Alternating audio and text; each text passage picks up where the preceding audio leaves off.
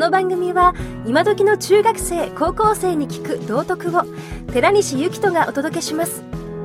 先生方お楽しみください。保護者の方もどうぞ。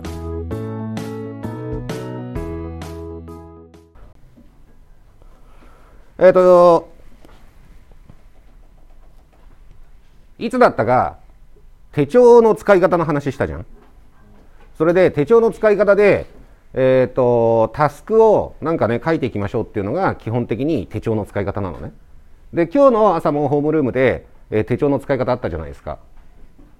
で、えー、こういうふうに使っていきましょうね。細かく、細かく書いていきましょうね。タスク全部書いて、で、えー、宿題やったのとか何、ね、細かいことを全部予定を書いて、えー、できたらチェックしていきましょうねっていうような感じで手帳を使いましょうって言ってたじゃないですか。今日の、あの、私ちょっと飛ばし飛ばしね、あのと飛ばし飛ばしじゃないな早足で、ね、ハイスピードであのパワーポを紹介しましたけど、ね、えっ、ー、とそれで、えー、私の中ではあの、えー、タスクをどういうふうにね、あの、書いていくかっていうのは、実は私の中では小さい問題だと思ってんだ。で、それよりも、えっ、ー、と、最初のホームルームの時かなんかに話した、目標は大きければ大きいほど良くて、で、現状では達成できないぐらい大きな目標があって、いいですか？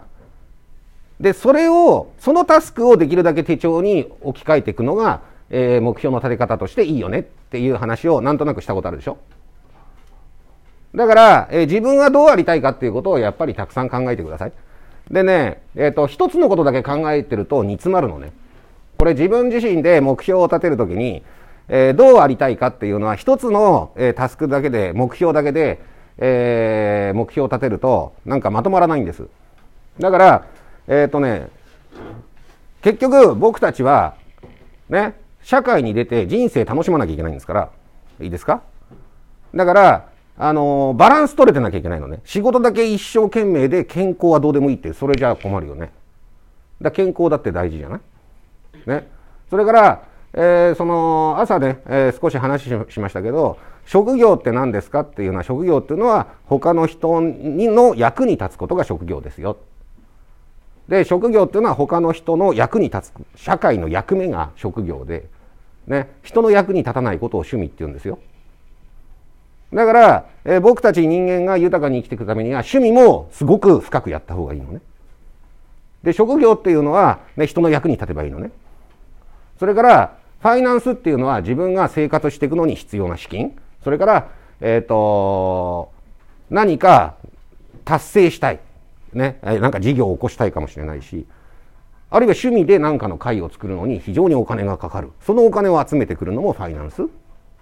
そうだよね。だからあのファイナンスっていうことと職業は別問題だとするのね。で別問題で考えないとえっ、ー、とこの仕事は儲かるかもしれない。だからこれを目指すみたいな。ね。嫌なこと一生やるんですってそれちょっとやばくない？いいですか？だからえー、ねあの趣味もなんだろうなっていうふうに自分で考えた方がいいし。で考えてもわからないからあの気づいたら行動した方がいいわけだ。ね。あのなかなか中学生で仕事するわけにはいかないと思うんだけどね。だけど趣味はどんどんやっていいじゃないですか。ね。で、この中学3年生って中学受験も、あ、高校受験もないわけだし、あの、いい時間だから、できるだけね、あの、趣味に挑戦した方がいいですよ。ね。えー、なんか面白いかなって思ったらやってみる。ね。その一歩を踏みこ、あの、踏み越えてというかね、踏み出してみるとね、いいと思います。